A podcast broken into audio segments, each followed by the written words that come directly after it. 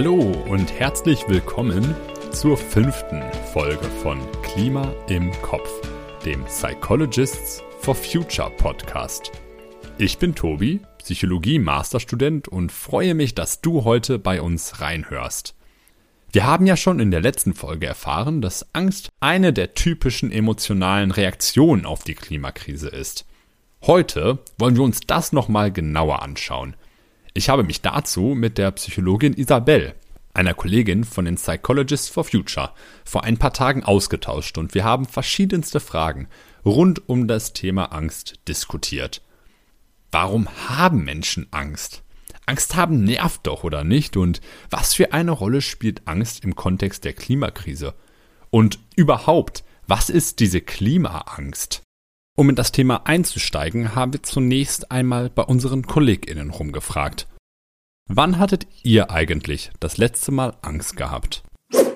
Ich hatte das letzte Mal Angst, als es mit Corona so angefangen hat. Und eigentlich habe ich auch immer noch manchmal Angst, da ähm, einmal mich selber anzustecken, aber vor allem auch jemanden anzustecken, für den das dann irgendwie schwerwiegende Folgen hat. Ähm, und da denke ich ganz oft auch an meine Patientinnen und Patienten, die vielleicht Vorerkrankungen haben und ja, ich dann leichten Schnupfen oder so habe, merke ich schon, dass ich Angst habe, dass das jetzt Corona sein könnte und ähm, ich dann jemanden anstecken will.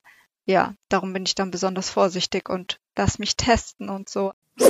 Das erste, was mir einfällt, ist, dass ich neulich fast von einem Hund angegriffen wurde. Genau. Da war ich total schön mit einer Freundin spazieren, im Sonnenuntergang, auf so einer Wiese am Waldrand. Total schön, als plötzlich eben dieser Hund angerannt kommt, bellend und knurrend. Und der meinte das auch ernst. Ist nichts passiert. Als ich in Südamerika im Taxi saß, und ich, ja, mir wurde eh immer gesagt, ich soll nicht alleine Taxi fahren und sowieso nie irgendwo alleine hingehen. Ich war in Lima. Und dann musste ich aber irgendwie zweimal während meines ganzen Aufenthaltes, ich war da vier Monate, halt alleine Taxi fahren und ich saß einfach nur hinten drin und habe gebetet, dass ich heil ankomme. Und ähm, die Person mich jetzt einfach von A nach B bringt und dann ist gut.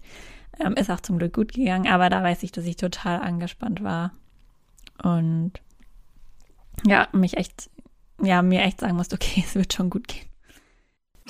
Angst ist, wie man an den Beispielen sehen konnte, eine überlebensnotwendige Reaktion auf gefährliche und bedrohliche Situationen.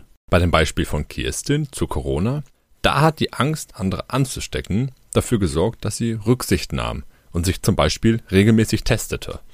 Das verringerte dann tatsächlich die Wahrscheinlichkeit, andere anzustecken und damit auch die Bedrohung für ihre PatientInnen Corona zu bekommen.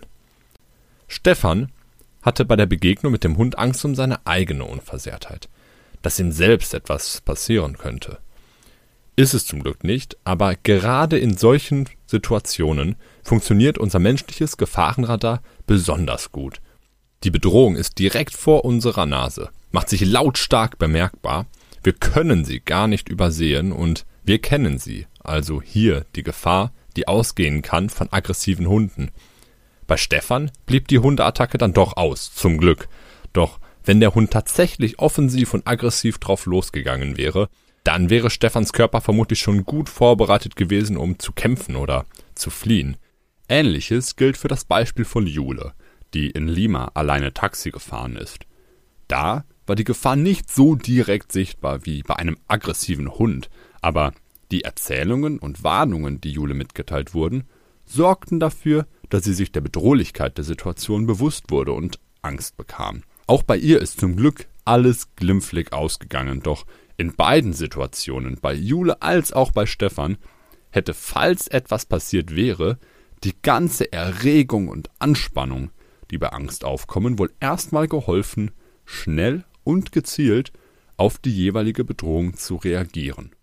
Angst macht uns zwar nicht unbesiegbar, doch Angst hilft, Ressourcen und Energien im Körper freizusetzen, die sonst gar nicht so zur Verfügung stehen. Jule hätte sich dann vielleicht im Fall der Fälle wehren können, obwohl der Angreifer eigentlich stärker gewesen wäre. Und sie wäre vielleicht aus dem Taxi gehechtet, was sie sich unter normalen Umständen niemals trauen würde. Ängste sind also erstmal etwas ganz Normales und meist recht hilfreich. Damit ist Angst auch nichts Pathologisches oder Krankhaftes. Auch wenn man tatsächlich bei einer Google-Suche nach Angst so einige Ergebnisse zu psychischen Erkrankungen findet. Aber vielleicht liegt das jetzt auch einfach nur an mir, weil ich Psychologie studiere und Google das mittlerweile weiß. In meinem Gespräch mit Isabel haben wir auch als erstes festgestellt, dass für uns selbst Angst erstmal relativ negativ besetzt ist. Na klar, es ist ein unangenehmes Gefühl, das erstmal niemand haben mag. Aber zugleich wird es oft auch als eine Zeichen von Schwäche gedeutet. Kein Kind und wahrscheinlich auch keine erwachsene Person möchte ein Angsthase sein. Ich hab's zumindest gehasst, als ich kleiner war. Und ähm, dabei vergessen wir leider nur viel zu häufig, dass es tatsächlich sehr hilfreich ist, Angst zu haben. Und sehr viele positive Seiten auch da sind. Ohne die Fähigkeit, Angst zu verspüren, hätte die Menschheit vermutlich nicht so lange überlebt. Da hätten die meisten Raubtiere früher vermutlich leichtes Spiel gehabt.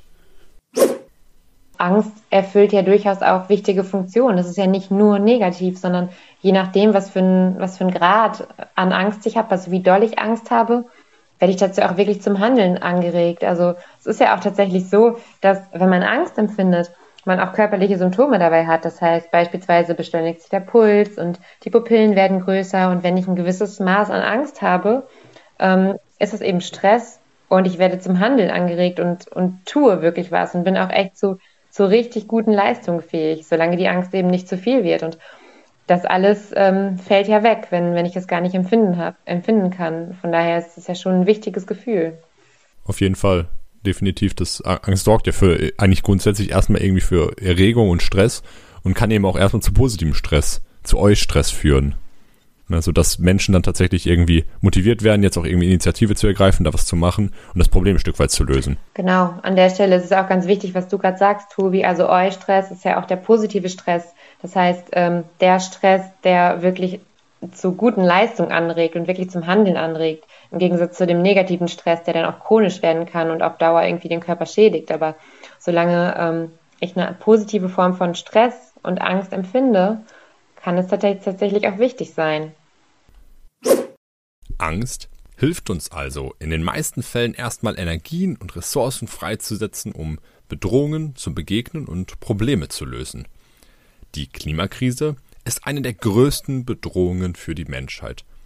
Es gibt also allen Grund, Angst zu haben. Natürlich muss damit Angst in dem Kontext aufkommen kann, die Klimakrise überhaupt erstmal als Bedrohung wahrgenommen werden. Das Problem hier ist nur, dass unser menschliches Bedrohungssystem nicht gut an komplexe Bedrohungen wie die Klimakrise angepasst ist. Wie wir schon in der ersten Folge zum Thema Problemwahrnehmung gehört haben, sind die Probleme, die wir unmittelbar wahrnehmen können, besonders präsent. Die Klimakrise hingegen ist ein sehr komplexes Problem, das wir in Mitteleuropa jetzt erst so langsam mehr und direkter mitbekommen wie zum Beispiel durch die Dürren die letzten Jahre und die Hochwasser diesen Sommer. Unser Bedrohungssystem funktioniert aber besonders gut, wenn Bedrohungen direkt wahrnehmbar sind und eine akute Gefahr darstellen, wie zum Beispiel der aggressive Hund, dem Stefan begegnet ist. Im Alltag ist die Klimakrise aber oft nicht so wirklich sichtbar, zumindest hier in Mitteleuropa. Die Eisbären sterben schließlich nicht in unserem Wohnzimmer aus, noch sehen die meisten von uns die Gletscher schmelzen, wenn sie aus dem Fenster schauen. Und selbst wenn wir etwas dergleichen beobachten, sind wir oft doch nicht wirklich in akuter Gefahr. Gerade wenn wir zum Beispiel in den Supermarkt gehen, finden wir üppig volle Regale. Es scheint alles ganz normal, kein Indiz dafür, dass es irgendwo Probleme gibt oder Engpässe entstehen könnten. Der Klimawandel ist schließlich ein sehr, sehr schleichender Prozess und die sichtbarsten Folgen werden wir erst in Zukunft so richtig mitbekommen. Außerdem können wir besonders effektiv auf Bedrohungen reagieren, wenn die Bedrohung uns bereits bekannt ist, wenn wir also Erfahrung mit ihr haben. Doch wir stehen als Menschheit das erste Mal vor einem solchen Problem und können nicht unsere Mütter und Väter fragen, wie sie denn mit sowas umgegangen sind. In Bezug auf die Nähe der Bedrohung kann man auch schön sehen, wie sich Umfragewerte unterscheiden, je nach Land und je nach Betroffenheit durch die Klimakrise. Gerade in südlicheren Breitengraden wie Afrika oder Südamerika, da ist es tatsächlich so, dass sehr viel mehr Menschen sich Sorgen machen und Angst haben vor der Klimakrise, während aber in nördlicheren Breitengraden und selbst innerhalb von Europas, wenn man da weiter äh, Menschen befragt, die eher in Regionen leben, wo weniger Folgen spürbar sind, da machen sich die Menschen auch weniger Sorgen. Ja, das ist das Interessante und gleichzeitig auch das Fatale, ne? dass wir Angst erst dann äh, ja als wirklich stark empfinden oder uns wirklich große Sorgen machen, je näher eine Bedrohung kommt. Das ist einerseits ganz normal. Ähm, klar mache ich mir mehr Sorgen, wenn ich irgendwie in einer Region lebe, die ganz massiv vom Klimawandel bedroht ist. Das heißt, es könnte irgendwie in den nächsten Jahren schon zur Überschwemmung kommen, als wenn wir hier, wo wir beispielsweise in Deutschland leben, ähm, besonders irgendwie in der Mitte von Deutschland, wo auch irgendwie kein Meeresspiegel uns potenziell bedroht, erstmal noch nicht so stark bedroht sind. Ähm, kann man vielleicht auch ganz gut vergleichen mit der Corona-Krise. Davor haben viele Menschen ja deutlich mehr Angst. Ähm, mhm. Und warum? Weil Corona eben nahe ist, weil wir aus dem Haus gehen können und uns infizieren können potenziell. Wir gehen aber nicht aus dem Haus und erleben direkte Folgen des Klimawandels. Unser Gespräch fand tatsächlich schon vor ein paar Monaten statt, noch vor den Überschwemmungen in diesem Sommer in Deutschland. Mit den Überschwemmungen ist die Klimakrise natürlich ein ganzes Stückchen präsenter geworden. Aber natürlich ist auch da zum Glück nur in Anführungsstrichen ein ganz bestimmter Teil Deutschlands betroffen, und zum Glück nicht ganz Deutschland und alle Menschen in Deutschland. So verheerend auch dann eben für diesen, äh, diese Region die Unwetter auch waren. Und zugleich kommt natürlich dann auch dazu, dass diese Unwetter nur ein Aspekt eben ist, der wahrscheinlicher wird durch die Klimakrise. Und es ist ja auch nicht so, dass man jetzt da A und B in dem Sinne zusammenzählen kann, wie wenn ein Hund einen angreift, wie bei Stefans Beispiel zu Beginn, und der einen beißt, da kann man eindeutig sagen, alles klar, dieser Hund ist hundertprozentig dafür, da, da, daran schuld, dass ich jetzt blute. Mm, und das ist natürlich bei diesen Überschwemmungen nicht ganz so akkurat und genau möglich. Ihr seid auch herzlich eingeladen, mal in euch zu gehen und zu überlegen, welche Aspekte der Klimakrise euch besonders bedrohlich erscheinen. Und um dann mal zu spüren, was für Reaktionen und Emotionen in euch ausgelöst werden, wenn ihr daran denkt. Wir haben uns auch mit dem Gedanken beschäftigt und uns gefragt, wie geht es uns eigentlich, wenn wir an die Klimakrise denken und spielt da dann auch Angst eine Rolle? Ja, es ist ein interessantes Thema. Ähm, Angst ist irgendwie so ein großer Begriff, aber ich muss schon zugeben, wenn ich an die Klimakrise denke, ähm, mache ich mir auf jeden Fall Sorgen. Ähm, wenn ich daran denke, wie sich in der Klimapolitik und in unserer Umwelt das alles gerade entwickelt, ähm, mache ich mir schon zunehmend Sorgen darum, wie es ja, wie es vielen Menschen auf der Welt eben geht und auch in Zukunft gehen wird. Und ähm, ja, es ist vielleicht schon eine Form von Angst. Wie geht es denn dir damit? Ja, ich würde sagen, bei mir kommt es sehr darauf an, wie ich mich gerade mit der Klimakrise beschäftige. Ich habe das Gefühl, wenn ich hier jetzt mit den Psychologists zusammen aktiv bin, habe ich sehr selten wirklich das Gefühl von Angst oder Sorge. Aber auf der anderen Seite, wenn ich jetzt zu Veranstaltungen gehe, wo man dann nochmal geupdatet wird zu den aktuellen Stand der Forschung, wie das mit den Folgen ausschaut. Und gerade wenn ich, wenn es, wenn, ich finde gerade, wenn die Gespräche ähm, sich um die Tipping Points drehen, dann verspüre ich schon ganz schön Angst, muss ich sagen. Also das finde ich schon manchmal echt heftig und das muss ich auch sagen, mache ich auch teilweise dann sehr ungern. Also zu solchen Veranstaltungen gehen und mich damit genauer beschäftigen, weil ich auch häufig schon weiß, okay, danach bin ich auf jeden Fall nicht mehr so gut drauf. Ja, das kann ich nachvollziehen. Das, äh, und du hast total recht, es, kommt immer ein bisschen auf die Situation an, in der man sich damit beschäftigt ähm, und wie, wie negativ die Informationen eigentlich sind, die man wirklich bekommt. Also zum Beispiel Tipping Points du gerade angesprochen. Ähm, wie, wie ist die Wahrscheinlichkeit eigentlich, dass wir unsere Klimaziele noch erreichen können?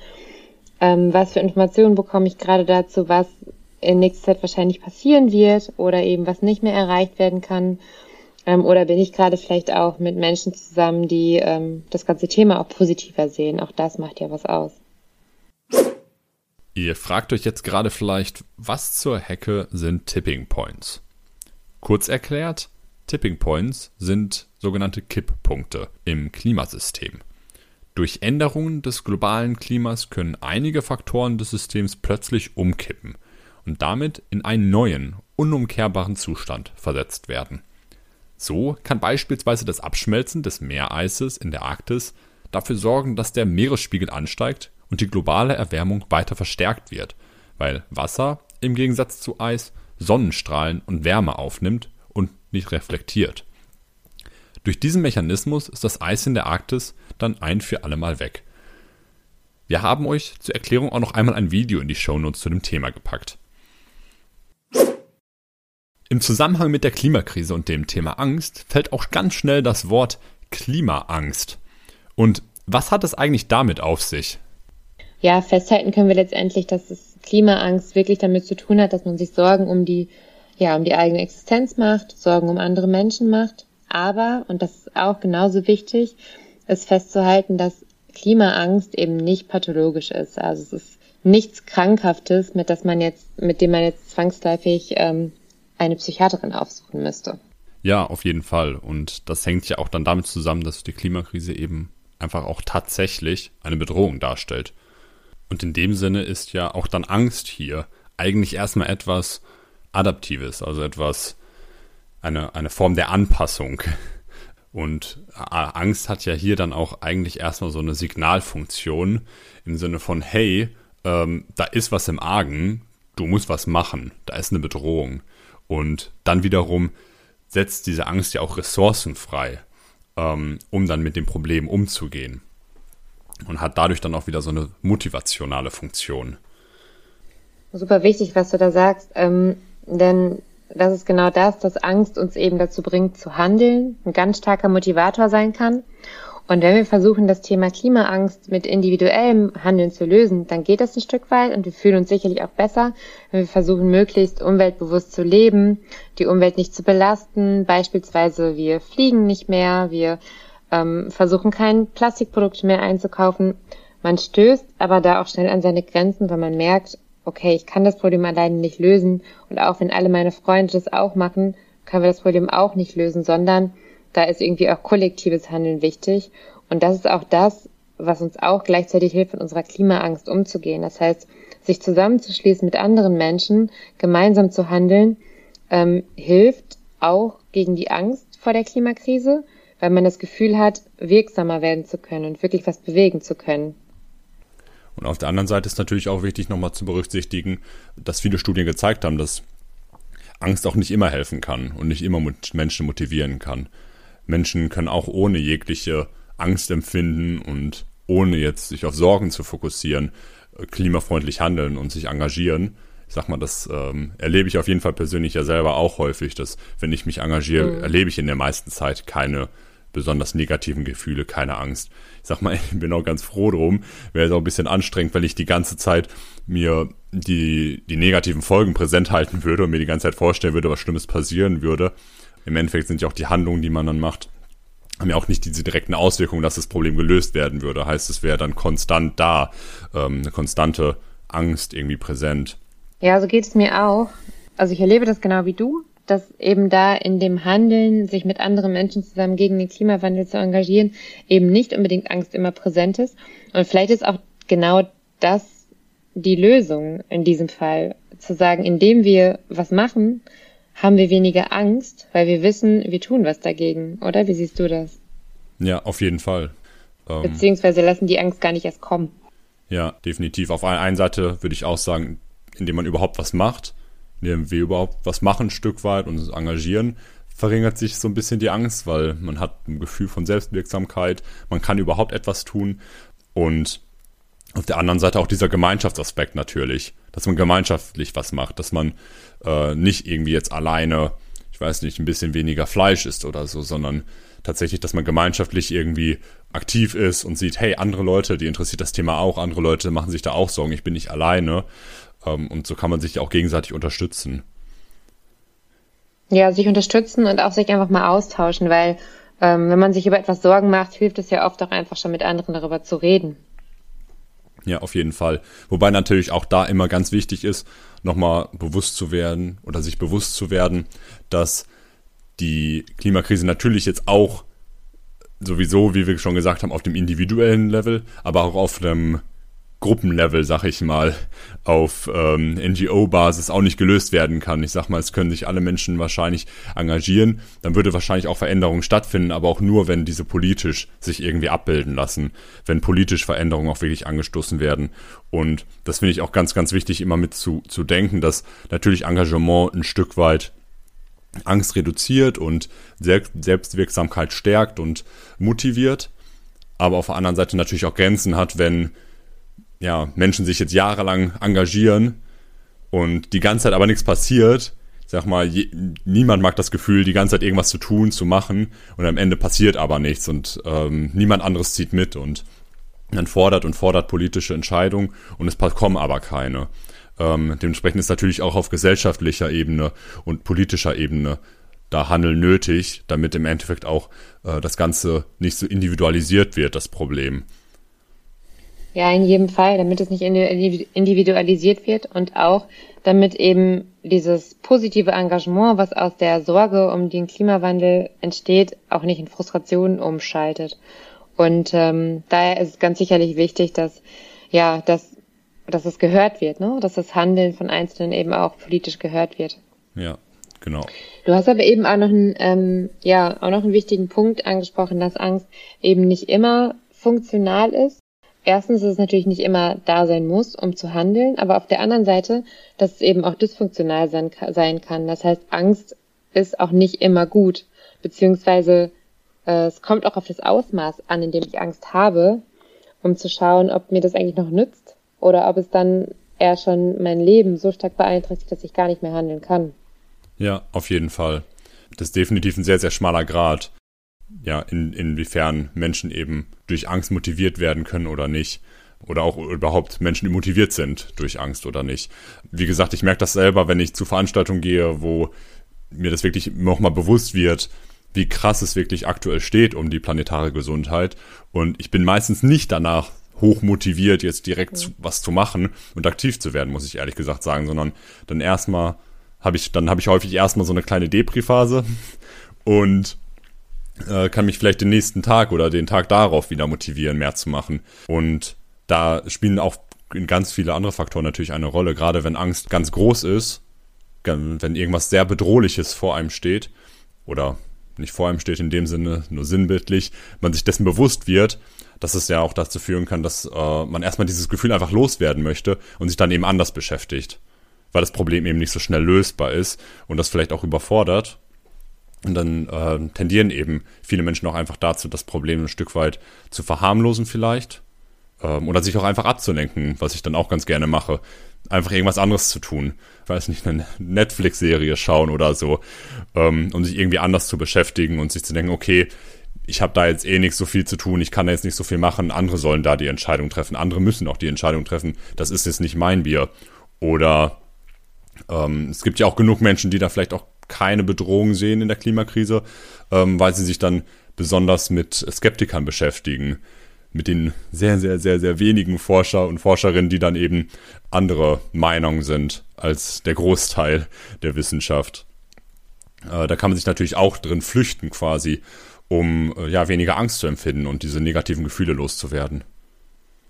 Ja, das ist, äh, ist auf jeden Fall ein guter Punkt. Also ich kann mich natürlich auch ablenken, wenn mir die negativen Informationen zu viel werden, werden um eben zu verhindern, dass meine Angst zu groß wird, weil große Angst ja auch lähmt und ich dann auch nicht mehr handeln kann. Und andererseits ist es ja auch ungesund, äh, so eine große Angst zu empfinden, dass es mich wirklich lähmt. Also kann ich mich natürlich ablenken, irgendwas ganz anderes machen. Ähm, und ein großer ähm, Aspekt liegt eben auch darin, in welche Informationen ich mir selbst eigentlich auch zumute. Deswegen es ist genau das richtige Beispiel, dass du gesagt hast, ja, wenn ich zu so Veranstaltungen gehe, wo mir das alles bewusst wird, dann bin ich danach erstmal irgendwie nicht zum Handeln motiviert, sondern bin eher frustriert, mhm. weil die Informationen zu negativ waren und so negativ sind, dass ich mich selber gar nicht mehr in der Handlungssituation sehe. Ich weiß gar nicht mehr, was ich machen soll und habe das Gefühl, ich kann diese ähm, ja diese Anforderungen, die da an mich oder auch an alle Menschen im Prinzip gestellt werden, gar nicht erfüllen. Das heißt, ähm, um irgendwie ein gutes Maß zu finden zwischen ich bin mir bewusst dessen, was gerade abgeht. Ich habe ein gutes Klimabewusstsein und will daraus auch was Produktives machen. Und äh, ich will das eben nicht zu viel werden lassen, auch gut dosieren, welche Informationen man sich eigentlich zumutet. Das heißt, natürlich sich ähm, der Realität stellen, aber sich auch nicht von morgens bis abends mit negativen Klimainformationen konfrontieren, weil man dann am Ende wahrscheinlich gar nicht mehr weiß, was man machen soll. Ja, auf jeden Fall. Und das gerade das merkt man ja auch bei der Corona-Krise. Ich fand gerade am Anfang hat man das stark gemerkt. Ich habe mich da schnell, muss ich sagen, persönlich zum Beispiel distanziert und habe da nicht die ganze Zeit mir die Live-Ticker angeschaut. Aber ich habe das auch gut beobachten können bei einem Freund. War es tatsächlich so, dass es die ganze Zeit neu, die ganze Zeit der Live-Ticker an war. Jede Information über neue Corona-Tote, über aktuelle Corona-Zahlen waren die ganze Zeit präsent. Und das tut dann auch einfach nicht mehr gut, natürlich. Und ähm, das eigene Wohlbefinden leidet auf jeden Fall auf Dauer. Ähm, deswegen ist es natürlich wichtig, sich da immer so ein Stück weit auch immer zu, zu distanzieren und sich Räume zu schaffen, wann man sich damit beschäftigt und auch wiederum Räume zu haben, wenn man sich nicht damit beschäftigt. Ja, das kann man richtig gut beobachten, finde ich tatsächlich auch, äh, wie die Stimmung sich verändert, je nachdem, wie man die Informationen dosiert und wie negativ oder positiv die eben sind. Falls du besonders viel Angst empfindest bezüglich der Klimakrise, dich belastet fühlst und vielleicht auch deinen Alltag nicht bewältigen kannst, dann melde dich gerne auf psychologistsforfuture.org. Einige PsychologInnen und PsychotherapeutInnen von uns bieten kostenlose Beratung und andere Unterstützungsprogramme wie Selbstfürsorge-Workshops an. Ansonsten ist es ganz wichtig, dass du daran denkst, Angst auch zuzulassen und wirklich wahrzunehmen, ob du dir Sorgen machst oder Angst hast. Denn Angst kann funktional sein, kann aber auch dysfunktional sein, je nachdem wie groß die Angst ist oder ob man wirklich schon Panik hat. Greta Thunberg hat gesagt, I want you to panic. Und das ist vielleicht gar nicht so eine gute Strategie.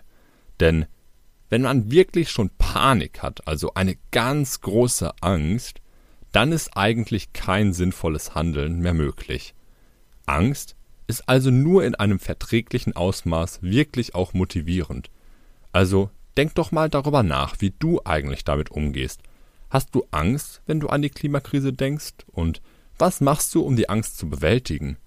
Und rede auch gerne mal mit deinen Freundinnen und Freunden darüber und frage, wie sie sich fühlen. Ansonsten wünschen wir dir eine schöne Woche und bis zum nächsten Mal. Ciao!